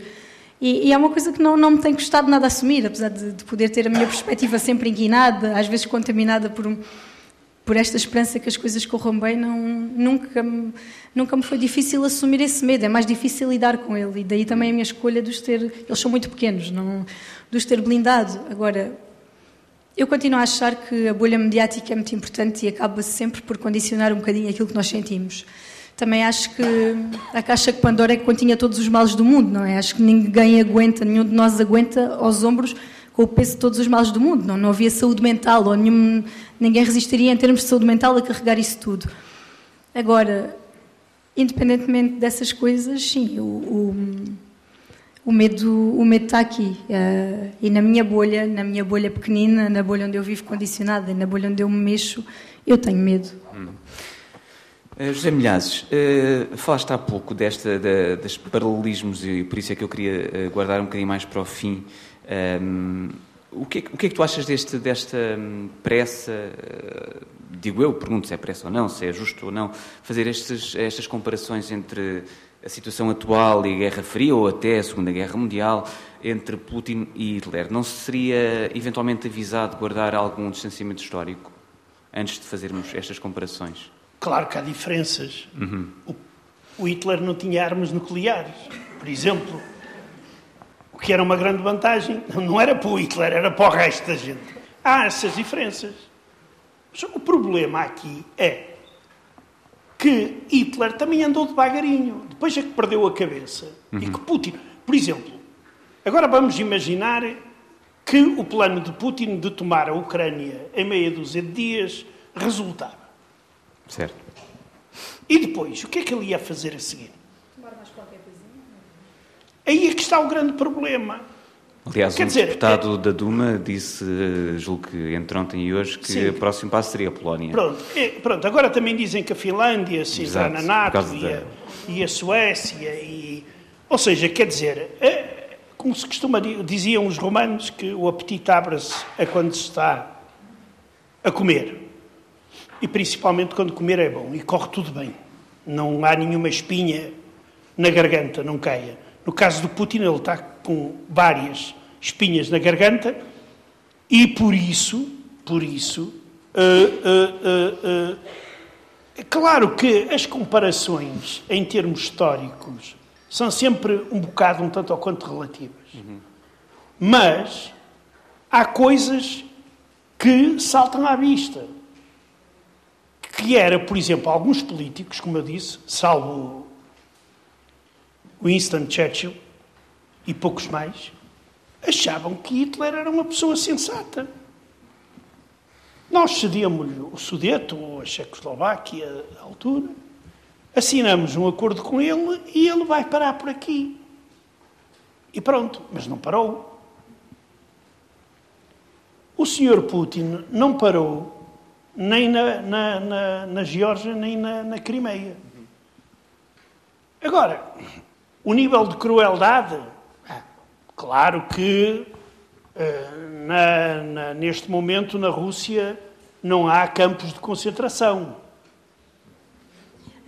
Isso, isso... Não sabemos, não é? Dizem que estão a ser levados ucranianos para, sim, mas, para a parte mais, sim, mas, mais leste mas, do sim, país e que não se percebe bem onde é que não estão... Não se percebe, quer dizer, eu percebo. Uh, eles vão para regiões remotas, pouco habitadas, uhum. uh, mas isso era coisa que os mais velhos estavam habituados na União Soviética a fazer. Muitos deles já, já tinham passado por lá e voltado e, e, e etc. Isto para dizer o quê? Que, efetivamente, eh, quando nós permitimos que sejam ultrapassadas linhas vermelhas por quem quer que seja, por quem quer que seja, porque há uns que dizem: Ah, mas os Estados Unidos invadiram o Iraque. Está bem, mas os Estados Unidos cometeram um erro de palmatório. No Afeganistão, também o resultado de 20 anos, eu não consigo entender o que, é que eles lá andaram a fazer em 20 anos. Foi fartar vilanagem, dinheiro, resultado zero ou menos, não sei quanto.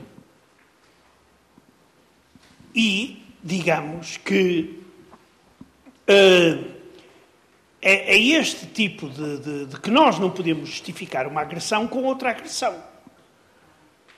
Não se pode é uma violação do direito do internacional. Ponto. Querem falar de precedentes? Também se podem falar de precedentes. Porque há é para todos os gostos. Para... no direito internacional há precedentes para todos os gostos. Porque há uma bomba no direito internacional que foi colocada lá no século XX, que é o direito à autodeterminação e o direito à inviolabilidade de fronteiras. Isto aqui são dois direitos incompatíveis no mundo moderno. E qual deles é o principal? Até hoje se discute. Por exemplo, o Putin depende. Por exemplo, quando foi da questão da Chechênia, ele optou, diz, isto é inviolabilidade das fronteiras russas que eu tenho que garantir. E pumba, deu cabo do Chechênia. Agora, quando invade o país vizinho, ele diz, não, é que eles querem autodeterminação. Eles querem deixar os nazis lá de Kiev e querem entrar na Rússia. Estão a ver, isto dá para todos os gostos. Hum. Gustavo, para fechar só o ciclo desta nossa conversa, acho que já foi aflorado de certa forma, mas vou dar-te a possibilidade de insistir e de sublinhar este dado que é da maior proximidade geográfica e até de valores como condição importante para desenvolvermos mais empatia pelo outro, pelo que recebemos, eventualmente. É Sim, eu, eh, fazendo uma resenha histórica, eh, nós estamos a dar passos embrionários em relação às preocupações humanitárias. Eh, é muito recente na história da humanidade que nós tínhamos empatia por pessoas que desconhecemos, que não compreendemos. Portanto, mesmo Portugal com uma história além fronteiras duvidosa do ponto de vista ético, no meu entender, faz-me levar para o ponto de que só agora é que nós estamos a quebrar estas barreiras. A Declaração Universal dos Direitos Humanos é de 1948 e nós não conseguimos ainda passar do primeiro artigo, não é? Portanto, nós estamos a, a pôr as primeiras pedras naquilo que se pretende ser uma catedral sólida de uma humanidade comum. É normal que nós, quando sentimos que há uma bomba a arrebentar em Madrid, em Atocha, sintamos de uma forma diferente do que em Mogadishu, Conhecemos pessoas, compreendemos o choro, já lá estivemos, partilhamos da mesma filosofia de vida, portanto, tudo aquilo que são afetos e conexões são aqueles que nos definem como ser humano. Agora, eh, eh, eu acho que o exercício é exatamente esse. Ninguém se atreve a dizer em voz alta que tem um pensamento político em Portugal que não seja pressupor o melhor para 10 milhões de pessoas. Claro que há pessoas que o fazem dissimuladamente, não é? Que dizem uma coisa e pensam, ou, ou, pensam uma coisa e dizem outra, mas é normal para nós termos um conceito de comunidade. Aquilo que eu acho que nós temos que fazer é, é, é, é levar esta empatia para algo transfronteiriço e que acredito mesmo que, por exemplo, os Médicos Sem Fronteiras, que são para mim a definição do coração da humanidade, têm 51 anos de existência Foi ontem, foi há um segundo atrás. É, é, isto tudo ainda é muito recente e, e se, a, se, a, Europa, que normalmente é vanguardista em termos de valores, de reflexões, de ética, pode levar à frente outras partes do planeta, que estarão muito atrasadas neste desenvolvimento global, nomeadamente os soviéticos, os russos, os chineses, mesmo os americanos, norte e sul, que nos parecem tão distantes desta cultura do mundo, mas que me parece que, mais uma vez digo, inevitável para a nossa sobrevivência. Há uma velhota lá no Alentejo, toda a gente é ti qualquer coisa, e há uma velhota lá que é a ti Joanita, que está a construir, está a fazer um bunker. E nós, quando, é, quando a apanhamos, não é? Tá, Joanita, já levei mais, uma, mais umas salsichas. E ela está sempre a dizer: Pois se eu morrer antes disto acabar, é de levar a chave e nenhuma de vocês lá vai tirar nenhuma latinha. e pronto.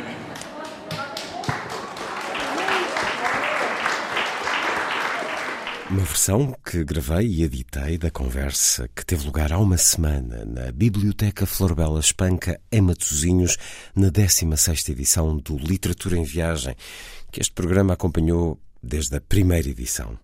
Hugo Gomes conduziu a conversa com Carmen Garcia, Gustavo Carona e José Milhazes.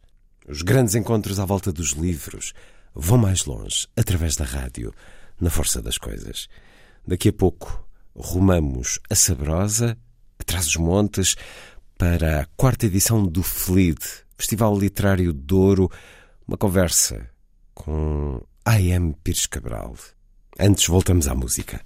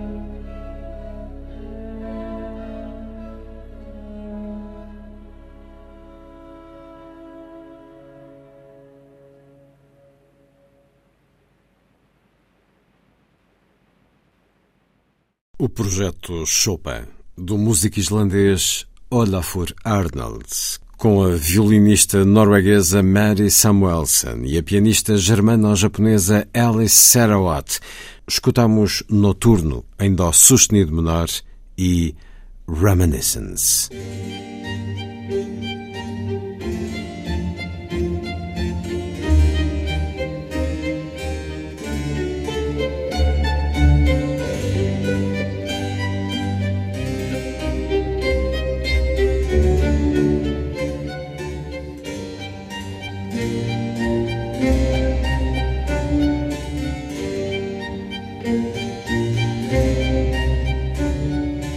A força das coisas.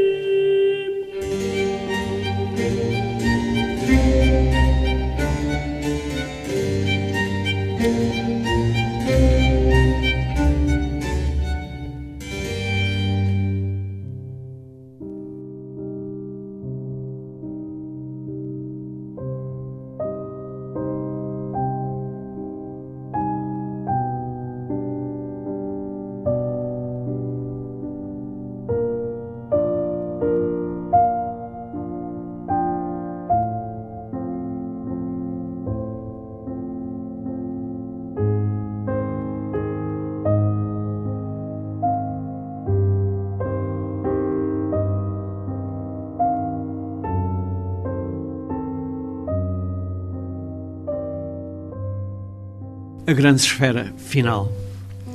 Vai-se a vida consumindo, consumando em demandas, escaramuças, brigas. Brandas algumas como queixumes de alcova, outras estridentes, replicando o som de tambores e clarins. Tal como a borboleta que, chegada ao fim da longa, muda maturação, sai do casulo plena e definitiva, se bem que pouco durável, Assim se vai a vida arredondando, até que um dia atinja a mais perfeita das formas que a geometria contém, a esfera, a grande esfera final, onde deixaram de caber rituais de guerra, mas apenas silêncio, paz, serenidade e algumas ervas cheirosas. A grande esfera final está no livro de A.M. Pires Cabral, Caderneta de Lembranças. Bem-vindo uma vez mais à Antena 2. Este é o mais recente livro de poesia com a chancela Tinta da China. Conversamos em Sabrosa durante o felido encontro literário Douro, em quarta edição, onde tivemos a oportunidade de escutar uma notável dissertação sobre a sua obra que nos foi oferecida por uh, Teresa Carvalho, uma conhecedora da escrita de A.M. Pires Cabral. Caderneta de lembranças.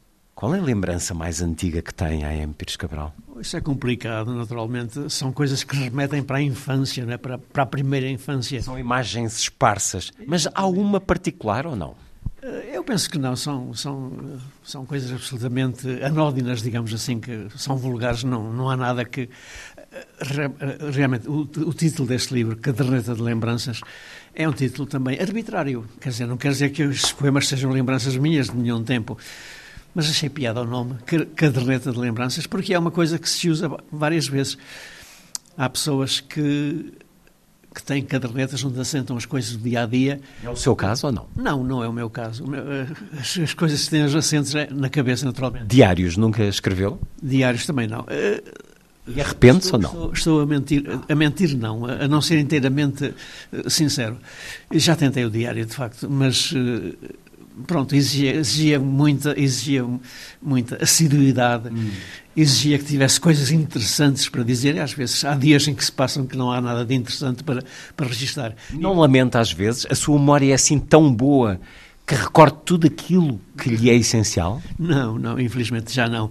Uh, já foi boa, naturalmente, mas uma pessoa chega aos 80 anos, que é a minha idade, pá, e enfim, já, já perde algumas faculdades, entre elas a memória vai-se embora, vai-se, é evanescente, vai desaparecendo. E não lhe acontece com o passar dos anos ressurgirem memórias? Ah, sim, e, sobretudo isto parece que é cientificamente provado. E quanto mais antigas são as memórias, com mais facilidade a gente as, as, as retoma. Portanto, esquecemos mais depressa aquilo que se passou ontem do que aquilo que se passou há 20 ou 30 anos.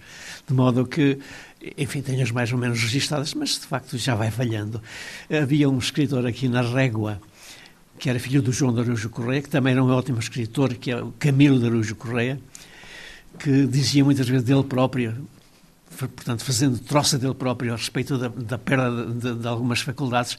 Isto aqui já chove como na rua. portanto... No sentido de já haver ali uns espaços abertos. É, exatamente. E, eu achava-lhe muita graça e, de facto, às vezes sou tentado a dizê-lo também, uh, quando me perguntam coisas que já passaram, já, já não já não tenho memória delas. Eh, digo-lhe, olha, isso já chove aqui como nas ruas, portanto já tenho eh, buracos no telhado que me impedem, de facto, de, de enfim, de devolver a 100% aquilo que se passou comigo, enfim, na minha vida, ao longo da minha vida. De qualquer forma, a sua escrita, seja poética, seja narrativa ficcional, acaba por ser também um pouco um diário da sua vida? Eh, um diário da minha vida, não direi que, que seja, mas que assimila muitos momentos da minha vida. Isso sim, há sempre qualquer coisa de autobiográfico, digamos assim, quer na minha poesia, quer na, na, nos meus romances e contos, etc. Há sempre qualquer coisa que eu meto que me diz respeito diretamente a mim.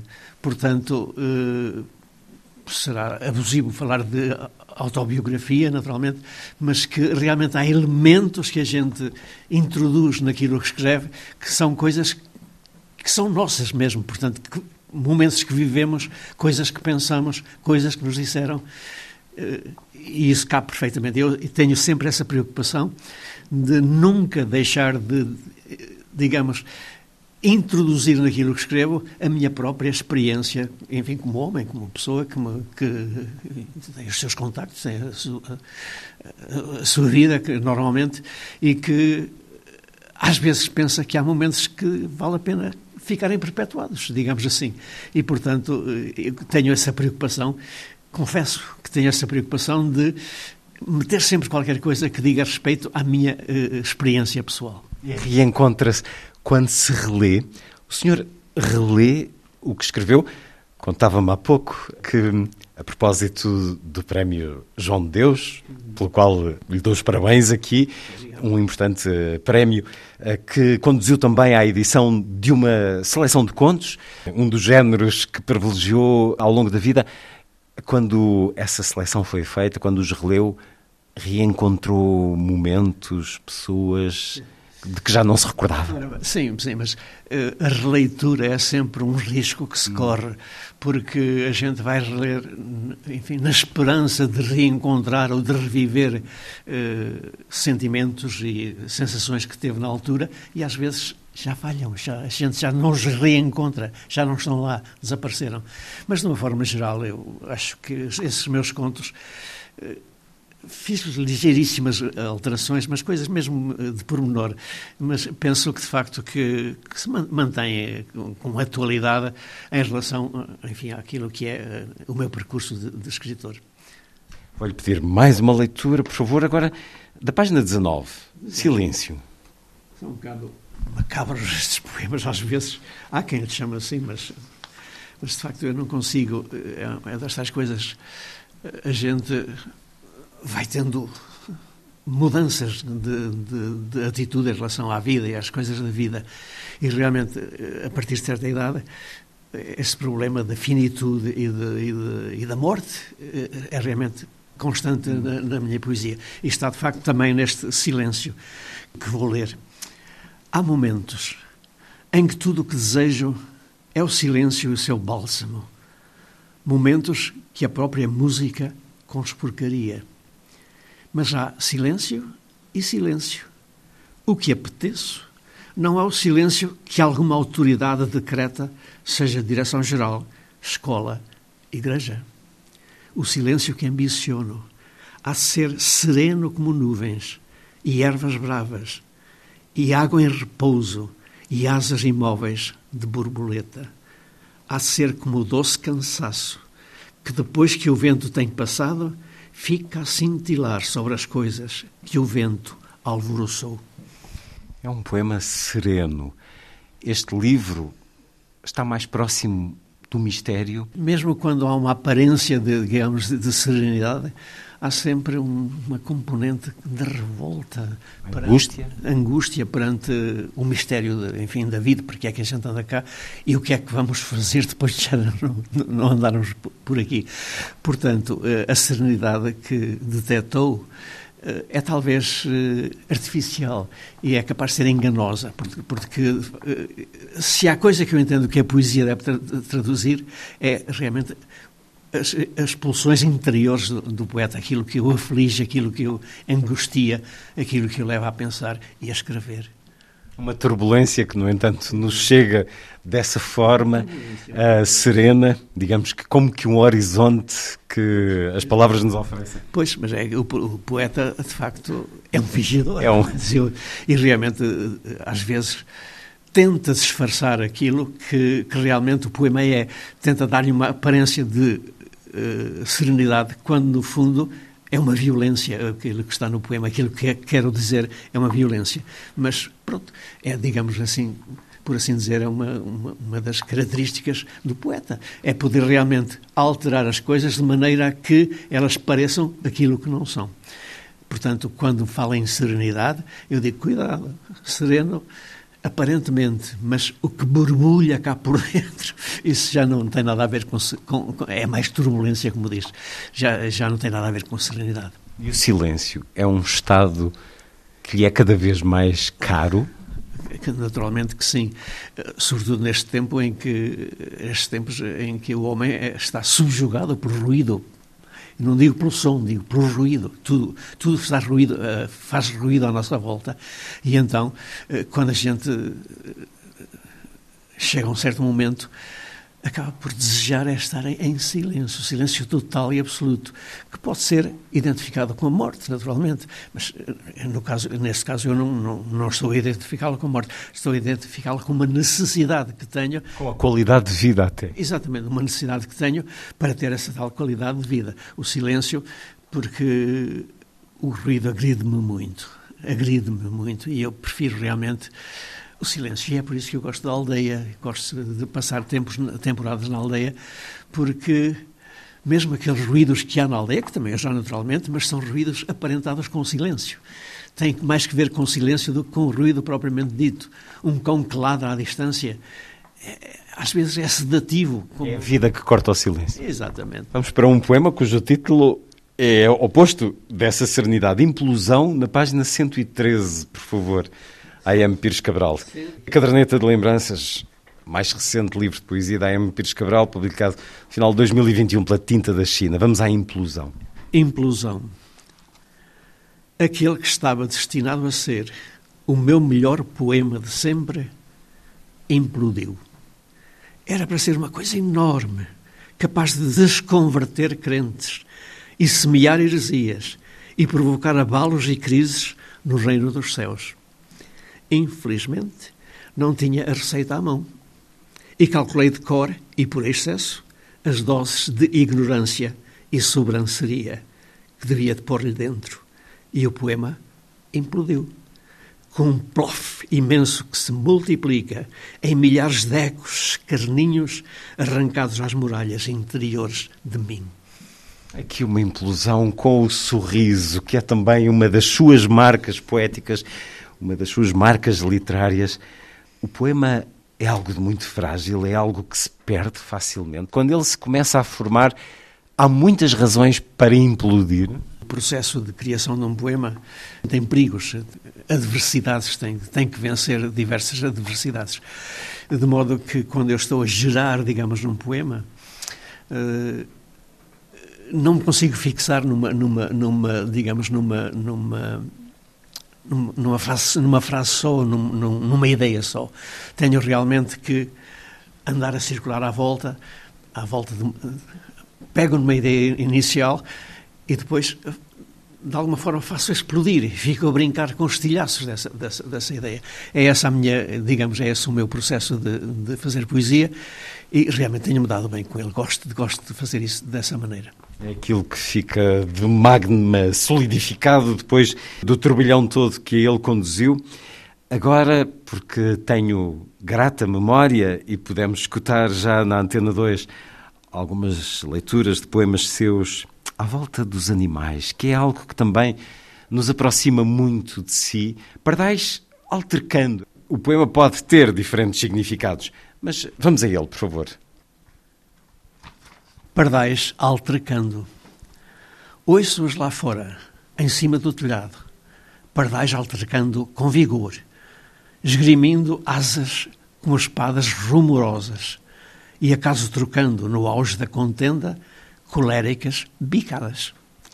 Lembram-me esses pardais, cenas canalhas entre peixeiras desavindas no mercado. Por que brigam inflamados os pardais? Disputarão talvez algum bagos de milho?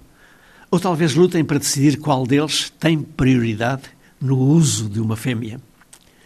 Para um pardal, qualquer dessas coisas vale bem uma rixa, como Paris valia uma missa. A briga depende do tipo de fome que os pardais tiverem no momento. O senhor continua a celebrar a vida independentemente de a quem ela pertence. O senhor celebra a vida dos animais em muitos dos seus poemas. É o respeito pela vida, de facto, eh, digamos que à medida que a gente vai avançando na idade, começa a ganhar outras perspectivas sobre tudo, sobre a vida, e começa a, a, atribuir a tudo uma certa dignidade que, quando éramos mais jovens, não atribuímos. De modo que hoje, para mim, um pardal é uma coisa tão digna como uma pessoa. E quem diz o pardal diz qualquer dos outros animais de que falo, e realmente falo sempre muito dos animais, porque fui criado entre animais, com animais sempre, eh, cães e gatos, e na aldeia, eh, enfim, as aves que andam pelo campo, e, realmente esse contacto com, com a vida animal eh, deixa marcas profundas na minha poesia e gosto de escrever sobre, sobre animais. Gosto, dá muito gozo escrever sobre animais. Sobre os cães que tive, por exemplo de alguma forma, revivo com saudade esses cães que tive, que hoje já não sei onde é que estão, que desapareceram, diluíram-se, mas que na altura em que estiveram comigo eram úteis, praticáveis, benevolentes, quase maternais. Uma cadela era quase maternal em relação à minha pessoa. Portanto, digamos que os animais eh, são das personagens, vamos chamar-lhe assim, mais privilegiadas na minha literatura. Falo mais de animais propriamente do que de pessoas. Também falo de pessoas às vezes, mas os animais são, digamos, uma das primeiras, uh, um dos primeiros aguilhões que me espicaçam para a poesia. Sublinhando essa dignidade que é a vida, independentemente de quem, ao mesmo tempo que é também o afeto, aquilo que nos traz. Agora, mais um poema, o da página 108 e 109, por favor, A.M. Pires Cabral. Um Deus literal, um Deus, em duas partes. Exatamente, em duas partes. Parte 1. Um. Não nego. Em momentos de aperto, esqueço os agravos que te faço e peço-te mansamente ajuda. E até às vezes, na extremidade do medo, chego a chamar-te Pai. Que mais posso fazer? Nasci entre pedidos, embrulhado num pedido, incapaz de enfrentar sozinho uma aflição. Estou condenado, pois, a pedir coisas pela vida fora. E também não nego que sou atendido quase sempre embora, confesso, não tenha ainda percebido bem que raio de critério tens para atender ou não aos meus rogos. E nunca me esqueço de te agradecer. Parte 2. E logo o tal diabinho de nascença entorna sobre a minha gratidão o seu balde de dúvida e veneno. Para que agradeces, idiota? Porventura sabes tu se foi esse Deus, digamos, institucional, que ouviu o teu pedido e o satisfez? Ou se quem te resolveu o problema foi aquele outro Deus, digamos, lateral, a que vós humanos gostais de dar também o nome de acaso? É um remoque, como deve calcular, é um remoque em relação à minha. Portanto, está, está inserido na minha relação com, com a divindade, com, com Deus. Entre a fé e a dúvida? Entre a fé e a dúvida, exatamente. Portanto, há momentos de fé, há momentos de dúvida, há momentos de, de nem uma coisa nem outra. Eh, é um mistério tão grande que, de facto, enfim, só através da poesia eu consigo realmente, enfim, de alguma forma, desembaraçar-me dele. Mas para além dessa duplicidade que é frequente e que sentimos em si, em vários poemas, o acaso marca também muito a sua vida. O acaso, a que alguns poderão chamar destino, outros mesmo Deus. O acaso é de facto é capaz de ser um, digamos, um heterónimo de Deus.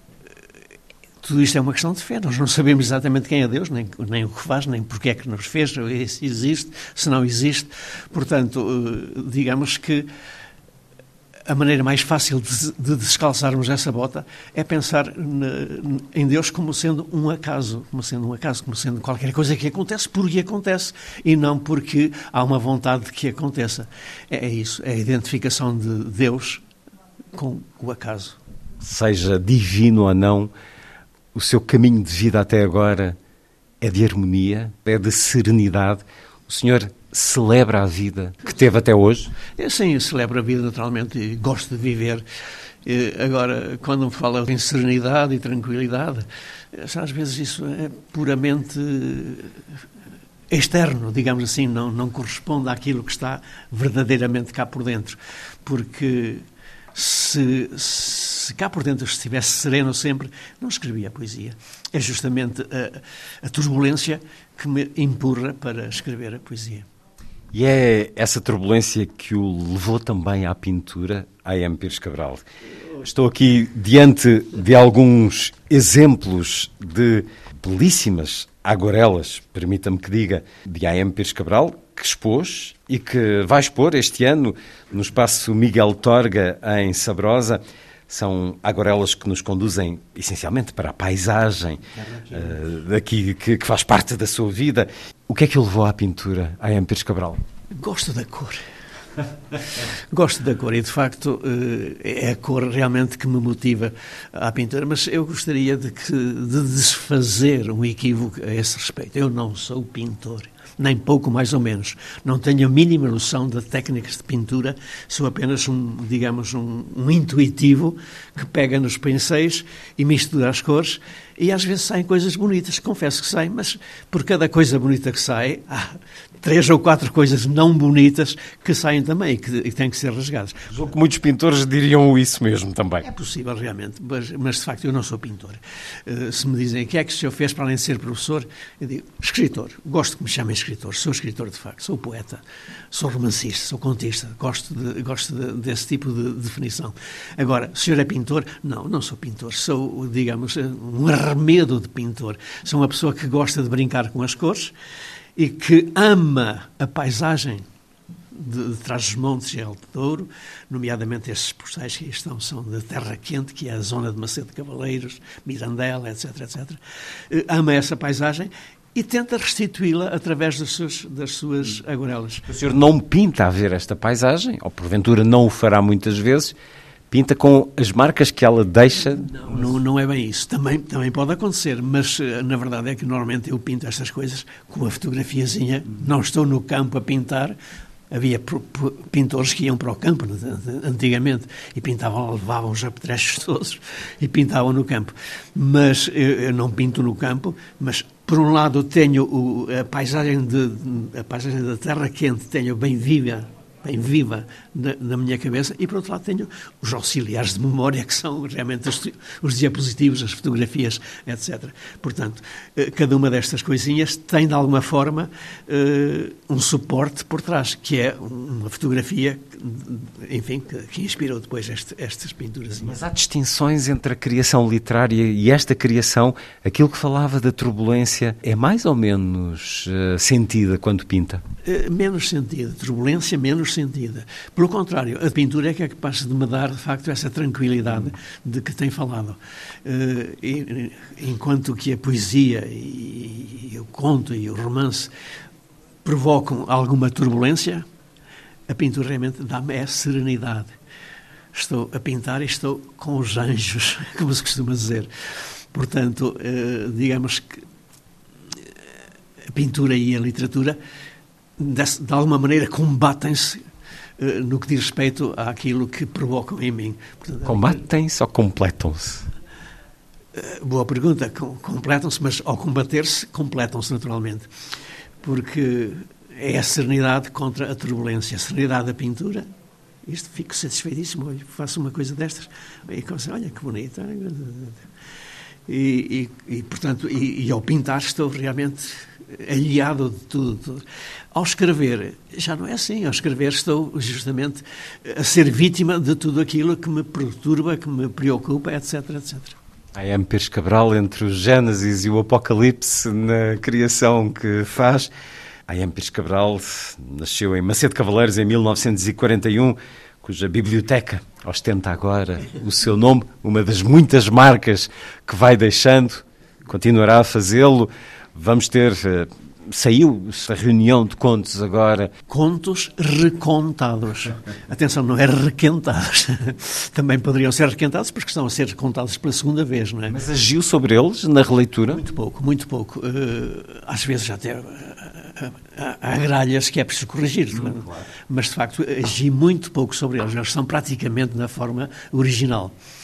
Uh, são oito contos que, do meu ponto de vista, são os melhores que escrevi. De facto, se é que escrevi alguns contos bons, naturalmente, mas uh, são oito contos que, de alguma forma, dão a quem se interessa por esse tipo de, de assuntos, dão uh, uma perspectiva sobre a minha maneira de, de contar, de escrever, de escrever uh, contos. Agradeço ao pintor A.M., assim assina as suas aguarelas, que recordo poderão ser vistas no Espaço Miguel Torga em Sabrosa ainda este ano, mais lá para o final, por volta de novembro, mas enfim, nada obsta a que as encontremos também noutro lugar. Agradeço também ao escritor A.M. Pires Cabral que nos continua a dar alguma da melhor poesia e da melhor ficção que o país tem. Muito obrigado por este momento num encontro que celebra, ou celebrou hoje o Encontro Literário Douro, Festival Literário Douro, nesta quarta edição. Uh, fica um pouco tímido quando está numa sala a ouvir falar de si, quando é aplaudido, ou há sempre um bem-estar que lhe chega quando isto acontece? Gosto naturalmente, gosto que, que falem de mim, mas falem bem. Mas se falarem mal também não há problema nenhum. Enfim, fico satisfeito quando me apercebo de que alguém valoriza aquilo que eu fiz. E, e encontra-se às vezes em facetas, em pontos de vista que nunca tinha pensado, quando alguém que o estuda, que o lê, o apresenta dessa, como, como escutamos aqui hoje? É isso mesmo, de facto uma pessoa fica abismada, mas eu escrevi isto? As pessoas, realmente, o, o crítico literário tem, enfim, sua, as suas próprias armas, a sua própria maneira de, de, de trabalhar e normalmente gostam de elaborar sobre aquilo que o escritor fez. Dá a impressão que estão a fazer uma espécie de uma paráfrase daquilo que o escritor fez. E então, eh, perante isso, eu às vezes digo, eu, sinceramente, eu quando escrevi esse poema não tinha nada disso em vista, eh, mas, eh, mas pronto, se o senhor encontra isso lá, é sinal que a, que a poesia é fértil. é fértil e é capaz realmente de acordar de ecos diferentes conforme a pessoa que a ouve.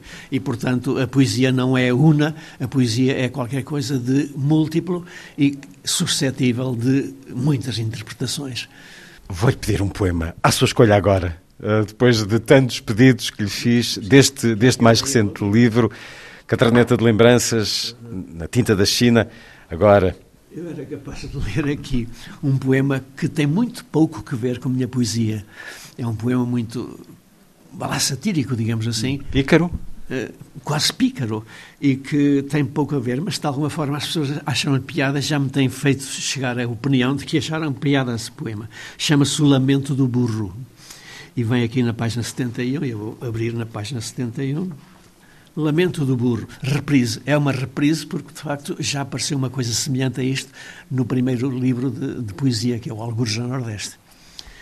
É o burro que se queixa ao Senhor, o Senhor é o Deus, aquele que o criou, que se queixa da sua condição, enfim, que acha inferior à do cavalo.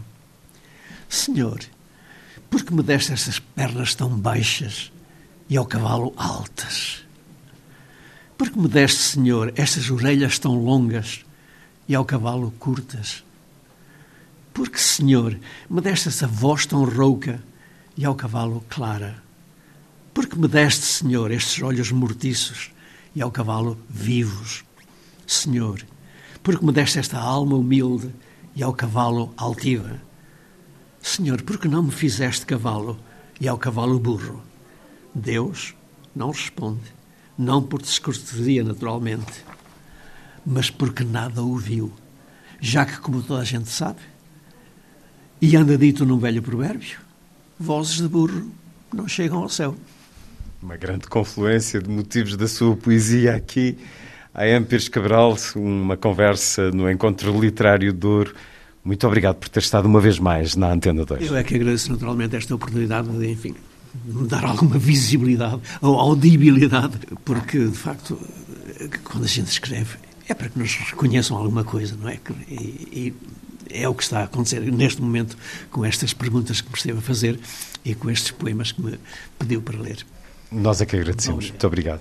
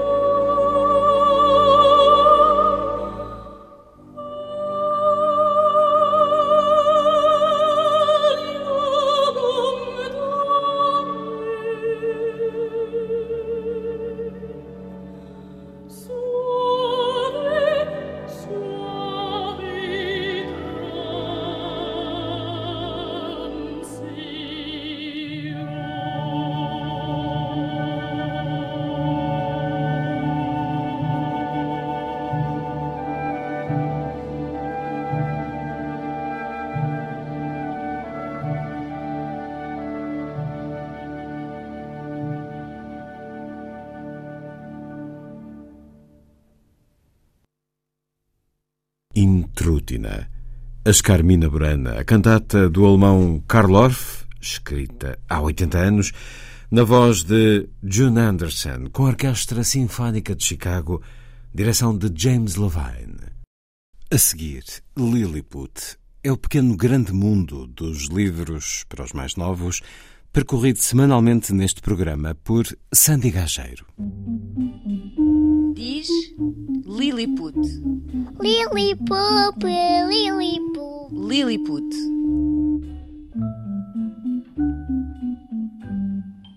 Esta semana em Lilliput falamos de uma coleção, chama-se Meninos Especiais e pretende contar histórias sobre crianças para crianças, da diversão e do imaginário para mostrar que nas diferenças somos iguais.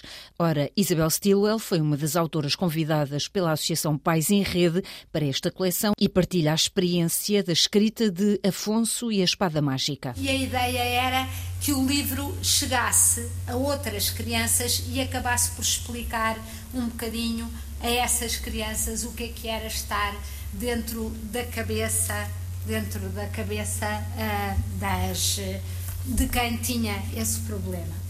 Uh, Pediram-me para colaborar neste projeto e atribuíram-me uma família, uh, a família do Tiago Afonso, e, e, eu fui ao encontro desta família porque a ideia é que aquela criança seja o herói da história. Isabel Stilwell partilhou esta experiência no encontro Todos Juntos Podemos Ler, organizado pela Rede de Bibliotecas Escolares, numa mesa redonda sobre inclusão pela arte. A Isabel desfia mais um pouco sobre este trabalho.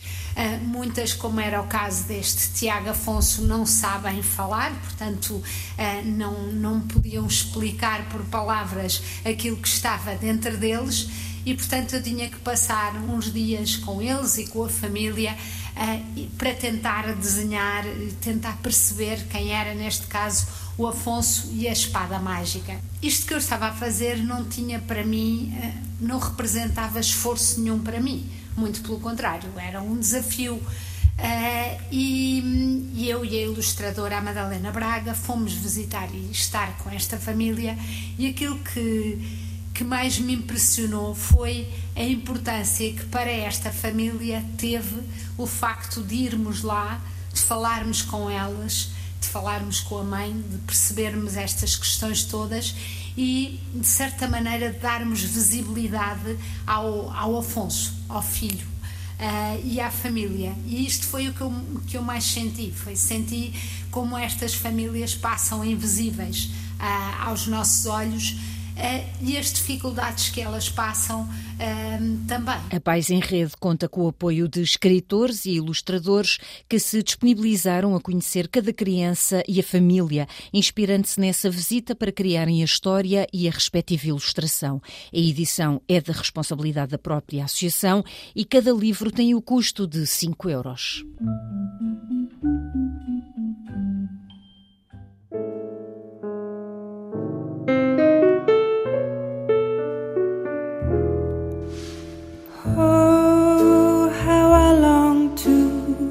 Away. A lifelong Saturday close by the shore. Hush oh, eyes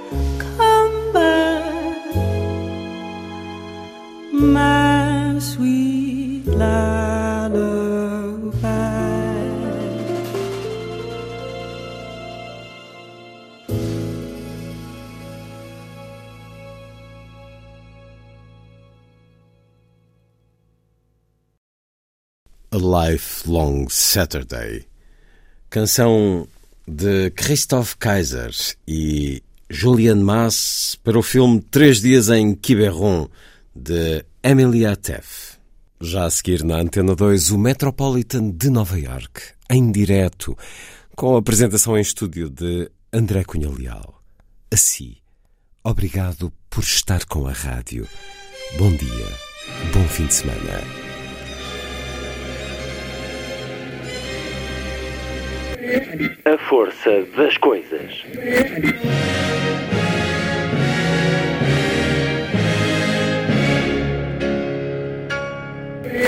Welcome to the 109th last night of the proms.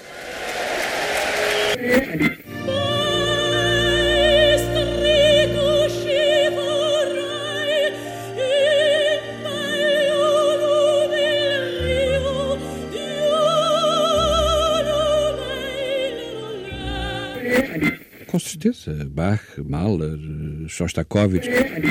Um programa de Luís Caetano. Twelve.